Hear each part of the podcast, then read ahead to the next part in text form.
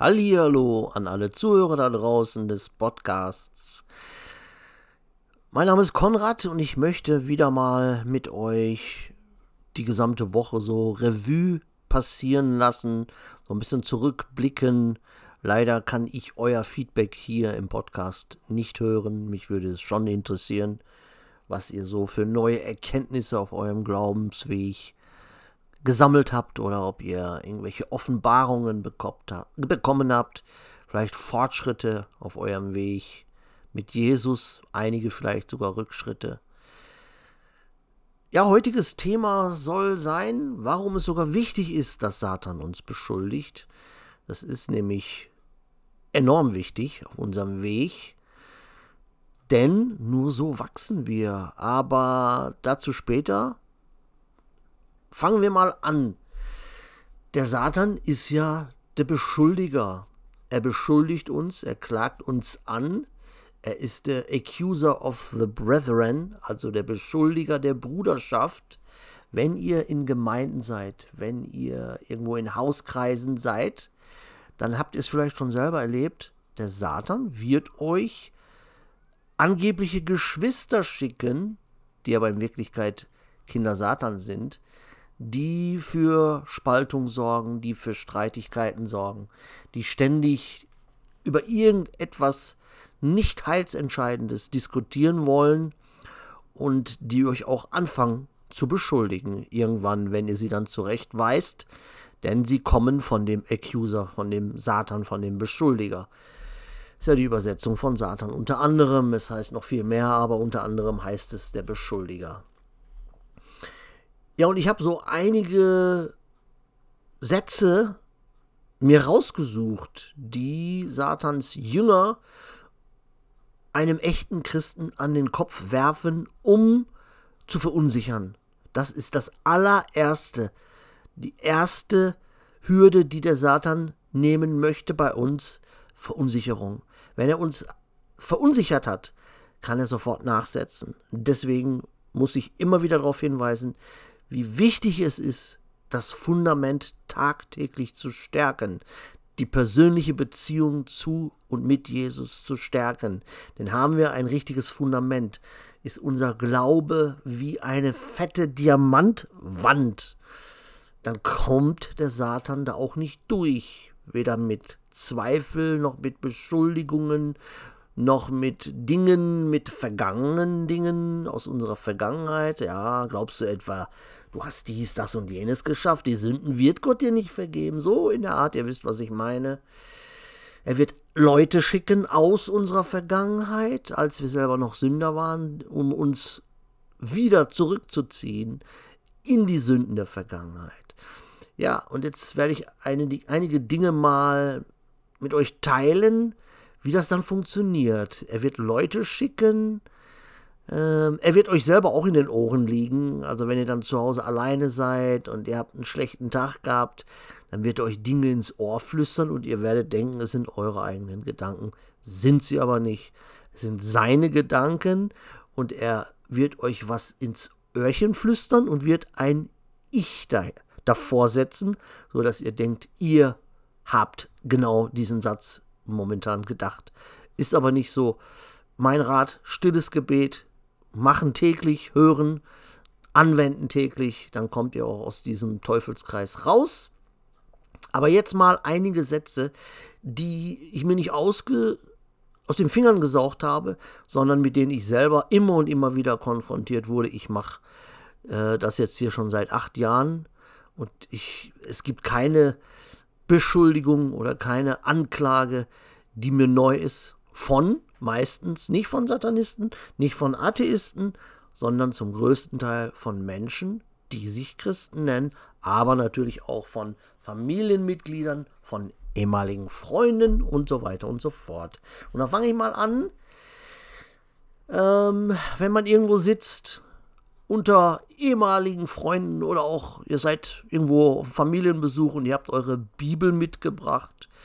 Und dann kommen öf öfter so Sprüche wie, ja, liest du wieder in dein Märchenbuch oder wen juckt's denn überhaupt, was in diesem Märchenbuch steht? Ja.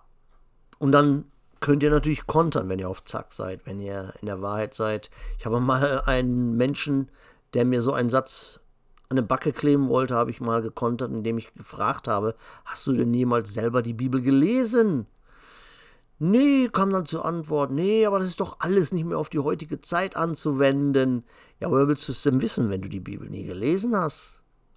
Also da seht ihr, die Kinder Satans haben nur augenscheinlich Logik in ihren Worten, in ihren Anschuldigungen. Es ist nicht wirklich eine Logik dahinter. Aber sie versuchen auch nicht logisch euch zu hinterfragen, sondern versuchen Zweifel zu auszusäen. Dann Fragen wie, was hilft dir denn die Bibel in deinem Leben? Auch die nur dazu, Zweifel zu sehen. Also ich kann dazu sagen, alles. Nicht die Bibel selber, aber wenn die Bibel in einem lebendig wird, wenn die Worte darin in uns lebendig werden, denn die Worte Gottes und die Worte seines Sohnes sind Worte der Wahrheit, es ist das Wasser des Lebens, was unseren spirituellen Durst auf ewig stillen wird. Dann kommen noch andere lustige Sprüche, wie zum Beispiel, wie kann man nur so dumm sein zu glauben, was in der Bibel steht? Also da wird dann direkt dieses, das ist auch psychologische Kriegsführung, wenn man sagt, zwischen den Zeilen heißt es ja, jeder, der die Bibel liest, ist dumm. Und keiner von uns will natürlich für dumm gehalten werden dass das natürlich Kokolores ist und von Leuten kommt, die selber gottlos sind. Und wie heißt es so schön in der Bibel, weil sie sich selbst für weise hielten, hat Gott sie zu Narren gemacht. Der Narr spricht in seinem Herzen, es gibt keinen Gott. Das heißt, jeder, der nicht an die Bibel glaubt, jeder, der nicht an, an Gott glaubt, jeder, der nicht an Jesus glaubt, ist ein dummer Mensch. Ähm, außerdem hatten wir bereits festgehalten, dass meistens diese Leute gar nicht wissen, was in der Bibel steht. Also wie, warum wollen sie diskutieren, ob man überhaupt glaubt, was in der Bibel steht? Denn sie selbst wissen ja gar nicht, was in der Bibel steht. Dann der nächste Satz ist, ich dachte immer, du wärst so schlau. Ist eigentlich die gleiche Kriegsführung wie der vorherige Satz. Auf gut Deutsch, du bist dumm, schmeiß die Bibel weg, sonst, nehm, sonst gehörst du nicht zu unserem Kreis der normalen Menschen. Muss man natürlich einfach ignorieren, ist Schwachsinn, ist die Stimme Satans. Ich dachte immer, du wärst so schlau, ja, das dachte ich von dir auch mal. Würde ich kontern, ganz einfach. Oder dann die nächsten Sätze. Es gibt ja massig und mannigfaltige Tricks des Satans. Ich, aber ich lese noch mal ein paar vor, die ich mir hier notiert habe, extra für euch. Du hast dich so verändert, seit du dich da so in diese Jesus-Sache reinsteigerst. Ja, ist natürlich auch wieder eine Anklage. Man hat sich geändert, weil Gott ändert uns. Wir werden durch Gott geändert. Und zwar so, dass wir jeden Tag ein bisschen mehr Jesus ähnlicher werden. Und das passt der Welt nicht weil die Welt ist in einem gefallenen Zustand und die Welt in einem gefallenen Zustand sind sie Abbilder des Satans. Und wir wollen aber wieder Abbilder Gottes werden, denn wir wurden geschaffen nach dem Abbild Gottes. Und jede Schlange, jeder, der den Satan als Vater hat, will nicht, dass wir wieder zum Abbild des Vaters werden, weil dann sind wir ein potenzieller Gegner, ein potenzieller Feind des Satans. Dann gibt es noch andere Sprüche. Meine ganzen Freunde schämen sich schon für mich, dass ich überhaupt mit so einem wie dir noch abhänge. Und du bist so ein Sektenführer. Ja, dann ist das halt so, ne? Du brauchst mich ja nicht kennen. Und wenn ich ein Sektenführer bin, ist ja alles okay. Dann hinfort mit dir, du Otterngezücht. Oder du hast eine Religionspsychose, wurde mir schon gesagt, obwohl eine Religionspsychose etwas völlig anderes ist. Denn jemand, der eine Religionspsychose hat, der würfelt alles durcheinander und der ist auch nicht in der Ruhe, in der ich bin tagtäglich. Jemand, der eine Religionspsychose hat, tut Dinge, die nicht biblisch sind. Er vermischt sie, wie ich eben schon sagte. Und einer, der eine Religionspsychose hat, versucht anderen etwas aufzuzwingen. Ich selbst habe noch nie irgendjemand etwas versucht aufzuzwingen. Ich gebe Zeugnis, ich weise zurecht, Ich rufe zur Buße auf und wenn jemand es nicht möchte, dann gehe ich weiter. So reagiert nicht jemand oder so geht nicht jemand vor, der eine Religionspsychose hat. Dann richtig, dann hat der Satan auch schon richtig harte Geschütze aufgefahren. Da hieß es dann oft in den Kommentaren, du bist schuld, dass deine Frau so krank ist. Weil ich natürlich kein Hehl aus der Krankheit meiner Frau nie gemacht habe. Dann hieß es, kamen dann solche Sätze vom Satan persönlich. Hat mich aber auch nicht wirklich belastet, denn meine Antwort lautet ganz einfach, meine Frau war lange krank, bevor ich sie überhaupt kennengelernt habe. Insofern, äh, thanks, but no thanks. Diesen Schuh ziehe ich mir nicht an, Satan. Dann die allseits allerbeliebtesten Anschuldigungen des Feindes. Du hast keine Liebe, du bist nicht in der Liebe. Das bedeutet in Wirklichkeit, sie haben selber Angst, weil solche, diese Sprüche, du hast keine Liebe, du bist nicht in der Liebe, kommt immer von Leuten, die sich für Christen halten und die heucheln, vorheucheln, Christen zu sein. In Wirklichkeit haben sie Angst, wie ich schon sagte, als das, was sie selber sind, nämlich als Heuchler offenbart zu werden. Davor haben sie Angst und deswegen müssen sie zum Angriff übergehen. Dann gibt es äh, auch Sprüche von Leuten, die abgedriftet sind, die dabei sind, den roten Drache zu bekommen oder ihn schon haben. Die kommen dann mit Sprüchen wie, früher hast du besser gepredigt. Das heißt in Wirklichkeit, dass sie selber sich vom Pfad der Wahrheit entfernt haben. Dann auch eine ganz gerne genommene Anschuldigung, auch wenn sie sich in erster Instanz vielleicht nicht wie eine Anschuldigung anhört, ist aber eine. Glaubst du etwa, du bist heiliger als wir? Erstens frage ich dann, wer ist wir? Bist du adelig? Muss man dich mit ihr ansprechen? Euer Majestät? Oder der Satz, wir alle sind Sünder. Nein, Du willst nur nicht, dass du als Sünder offenbart wirst. Ein Sünder, der nicht umkehren will, ein Sünder, der nicht oder keine Buße tun will. Und deshalb willst du mich auf dein sündiges Level oder Niveau herabziehen. Und ich sage dir, sprich nur für dich. Nicht wir sind alle Sünder. Du bist ein Sünder. Und du willst auch nicht da raus. Dann kommen Sprüche wie, du verurteilst mit deinen Predigten. Nein, ich verurteile niemand, ich beurteile alles und jeden. Ich beurteile die Menschen, ich be beurteile ihre Früchte, ich beurteile Prediger, ich beurteile, ob sie Salz predigen oder nicht, ich beurteile, ob sie in der Wahrheit sind oder nicht, und ich beurteile, ob sie Heuchler sind oder nicht. Und das ist meine Pflicht. Als echter Christ, könnt ihr auch nachlesen in der Bibel. Der geistige Mensch beurteilt alle Dinge, ihn selbst jedoch beurteilt kein Mensch, heißt es da. Und ich rufe einfach nur auf zur Umkehr, wie ich eben schon sagte, zur Buße. Und wenn diese Menschen nicht wollen oder es nicht hören, hören wollen oder sich verurteilt vorkommen, dann kann ich so sagen, eines Tages wird euch Gott verurteilen und laut Bibel werden solche Menschen dann keine Ausrede mehr haben. Da gibt es auch keine Debat Debatten mit Gott, weil mit Gott kann man nicht debattieren. Dann wird einfach nur das Knie gebeugt und fertig. Jedes Knie wird sich beugen und jede Stimme wird bekennen, dass er Gott ist und sonst niemand. Also wir sehen, es sind alles Anschuldigungen. Satan ist der Beschuldiger.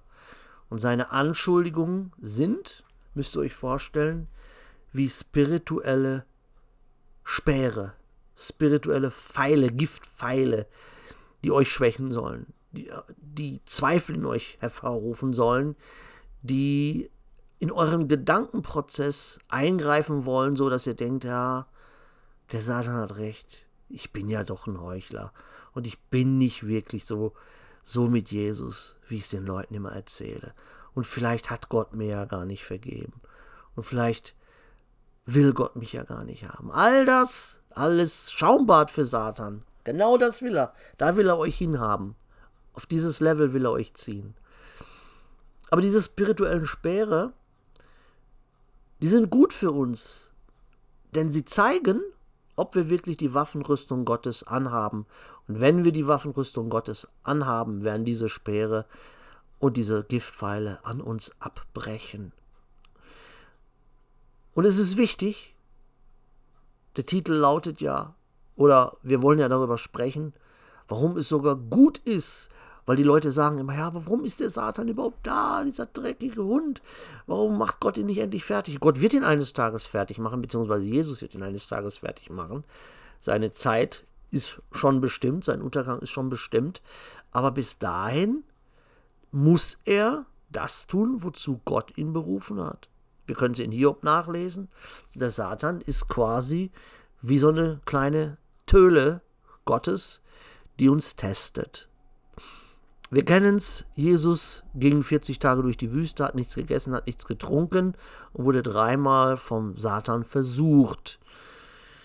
Das Volk Israel musste 40 Jahre durch die Wüste, um zurückzukehren ins gelobte Land.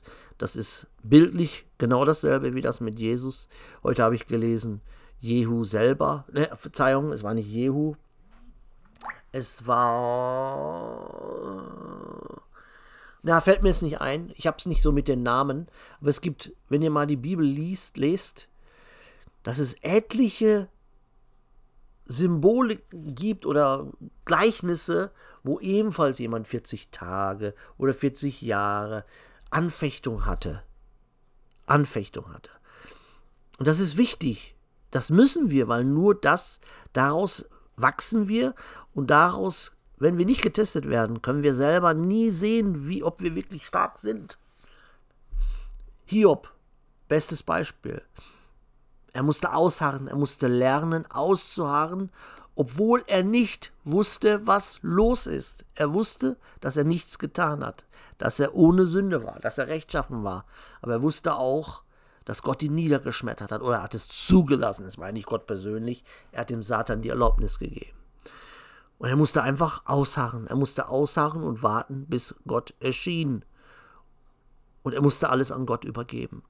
Und ich war in ähnlichen Situationen, als meine Frau im Krankenhaus war und sie teilweise nicht mehr ans Telefon gegangen ist. Und die Ärzte, ich konnte keine Ärzte erreichen und ich konnte auch nicht hin wegen Corinna. Und äh, ich musste einfach Vertrauen in Gott haben. Ich musste einfach warten mit dem Bewusstsein oder mit dem, mit dem mit dem Gedanken im Herzen, Gott wird alles so regeln, wie nur er es kann und wie es gut ist und wie es richtig ist. Ich musste alles abgeben. Das musste ich lernen. Dasselbe damals, als mein Vater fast ein Jahr im Koma lag und die Ärzte sagten, na, er wird entweder gar nicht mehr aufstehen oder aus dem Koma erwachen oder wenn, dann wird er kein, nicht mehr sprechen können oder er wird nicht mehr gehen können oder er wird den Verstand verloren haben. Da muss man einfach beten und Vertrauen in Gott haben. Und es wurde, es wurde wieder gut. Mein Vater kam wieder und er konnte sprechen und er konnte nach einer Zeit auch wieder laufen und man konnte sich normal mit ihm unterhalten. Also nicht auf Menschen sollen wir vertrauen, denn jeder Mensch ist ein Lügner. Gott spricht die Wahrheit. Ungewissenheit. Jeder Mensch oder jeder Christ wird irgendwann mit Ungewissenheit konfrontiert. Momente, wo wir selber mit unseren menschlichen Kräften nicht weiterkommen. Und das muss so sein. Weil nur so lernen wir es an Gott zu übergeben und zu erkennen und zu wissen, da ist jemand, der ist größer wie ich. Ich krieg's, ich krieg's nicht geregelt. Ich kann's nicht. Es ist auch nicht meine Aufgabe, weil ich bin nur ein Mensch. Wie Jesus am Kreuz gesagt hat, steht in den äh, Psalm Davids, aber da spricht eigentlich Jesus. Denn ich bin ein Wurm und kein Mensch. Und genau so müssen wir es auch sehen. Ohne ihn können wir rein gar nichts wissen, ohne ihn können wir rein gar nichts machen. Wir müssen wirklich es ihm überlassen, Vertrauen im Vater haben. Ja, und Gott schickt einen aufs Schlachtfeld und sieht dann, wie man zurechtkommt. Viele sagen, aber wenn Gott doch alles weiß, warum muss er das machen? Nein, er macht es ja nicht für sich. Er weiß schon, wie stark wir eines Tages sein werden. Er weiß genau, wie wir vielleicht sein könnten, wenn wir auf ihn hören. Es gibt, wir haben ja freien Wille.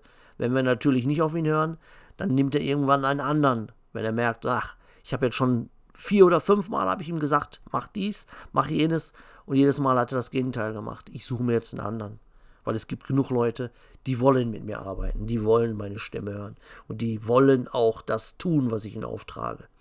So wie es ja auch als Beispiel Moses Ja, und wie gesagt, Gott schickt uns aufs Schlachtfeld und diese Welt ist eine Matrix, sie ist ein Schlachtfeld. Und dann schaut er, wie wir bestehen. Und dann schickt er Familienmitglieder, Freunde, Leute, wo wir dachten, es wären Freunde, Geschwister in Jesus in Anführungszeichen. Und dann schaut Gott, wie bestehen wir? Haben wir daraus gelernt, was er uns beigebracht hat, was in der Bibel steht? Das meiste steht ja alles schon in der Bibel drin. Wir müssen es nur anwenden. Wie gesagt, es muss in uns lebendig werden. Es ist wie bei den Samoanern. Bei den, äh, bei den Samoanern ist es so, wenn ein junger Mann, ich glaube, das ist mit zwölf oder so, dann werden die in, in den Urwald geschickt und müssen dann, ich weiß nicht, einige Wochen, ich glaube sechs Wochen, müssen die auf eigene Faust überleben. Und dann kommen sie entweder nach sechs Wochen zurück und haben überlebt, haben sich durchgeschlagen, haben sich selber was zu essen gemacht und äh, in der Wildnis überlebt und dann gelten sie als Mann. Und genauso ist es bei Gott. Genauso ist es bei Gott. Er gibt uns das Rüstzeug. Wir haben den Kompass. Es ist alles in uns. Der ganze Kompass ist in uns von Gott gegeben. Menschen nennen es Instinkt, aber es ist ein Kompass, der Gott, den Gott uns gegeben hat. Ja, und dann muss der Kampf kommen. Es muss die Anfechtung kommen. Es muss die Zeit kommen, wo Satan uns beschuldigt. Und dann können wir uns selber beweisen. Beweisen ist ein falscher Ausdruck. Wir können selber sehen, wo wir stehen. So, so hört sich's besser an. Das ist genauso wie bei einem Boxer, ist genauso wie bei Rocky. Das kann trainieren, so viel er will. Solange dann nicht der Kampf kommt, weiß er nicht, ob das Training ihm was gebracht hat. Und das Training ist das Beten, das Training ist das Lesen der Bibel, aber dann kommt irgendwann der Kampf, dann kommen die Anfechtungen und dann werden wir konfrontiert mit dem Feind, mit dem Satan, beziehungsweise die Leute, die er uns schickt, die Feinde, die er uns schickt. Und da müssen wir zusehen.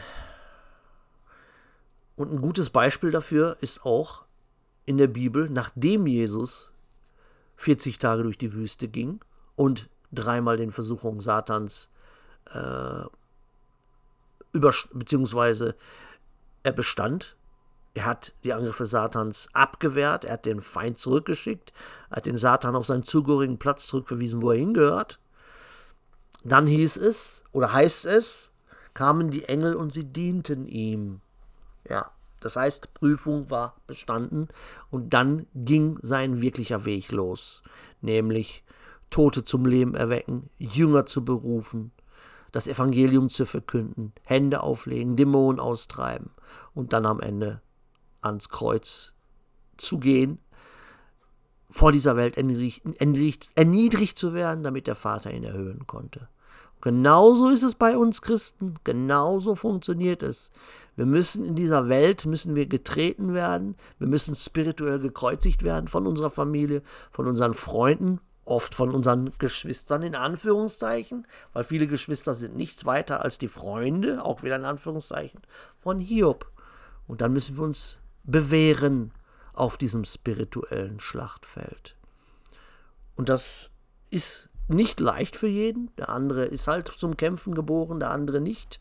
Aber Gott hat uns alle die Waffenrüstung gegeben. Wir müssen sie nur anwenden. Und wir wenden sie an mit echtem Glaube, mit Vertrauen in Gott. Denn er ist der Vater, er sitzt am Hebel, nicht Satan sitzt am Hebel. Ne? Satan sitzt nicht am Hebel, Gott sitzt am Hebel.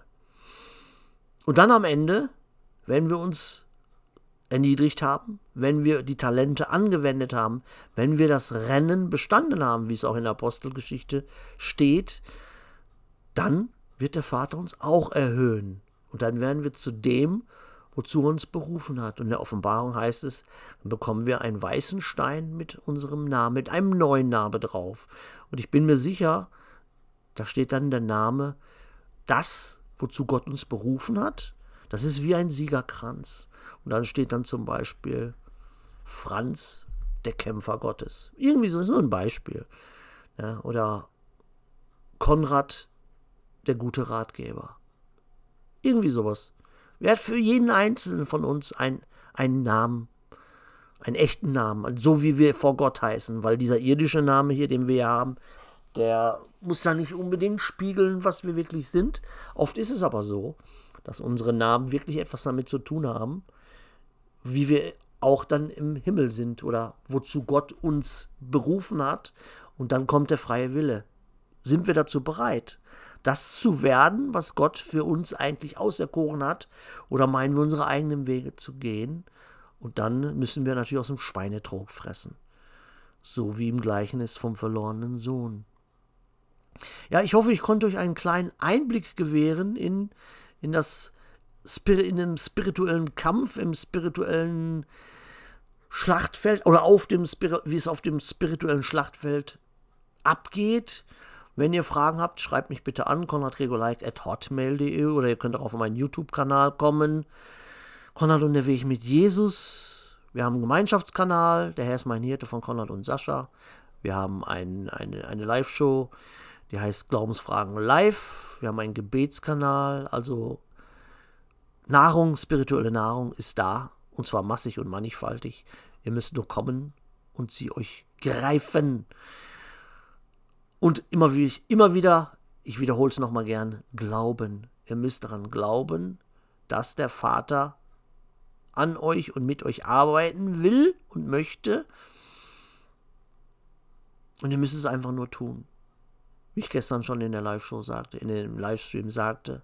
Nicht versuchen, Ihr wisst, was zu tun ist. Tut es. Ich wünsche euch einen wunderschönen Tag, wo immer ihr seid. Übrigens für all die Leute da draußen, ähm, wir haben gesehen, dass wir in 14 verschiedenen Ländern gehört werden. Und es sind mit Sicherheit einige Leute bei, die vielleicht auch nicht so gut Deutsch können. Ich werde deshalb in Zukunft, wann genau es sein wird, kann ich noch nicht verraten.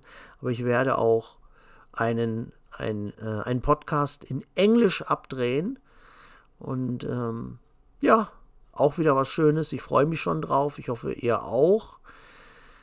Wo immer ihr seid, ob ihr jetzt gerade durch die Nachtfahrt von der Arbeit nach Hause kommt, ob ihr zu Hause in der Wanne sitzt, schön gemütlich, oder das Geschirr spült, oder beim Joggen diesen Podcast hört, ich möchte euch spirituell ganz, ganz, ganz feste drücken, euch mitteilen, ihr seid geliebt, nicht nur von mir, sondern auch vom Vater, und bleibt am Ball und seid und bleibt gesegnet in Jesus Christus mächtigen Namen. Ich hab euch lieb.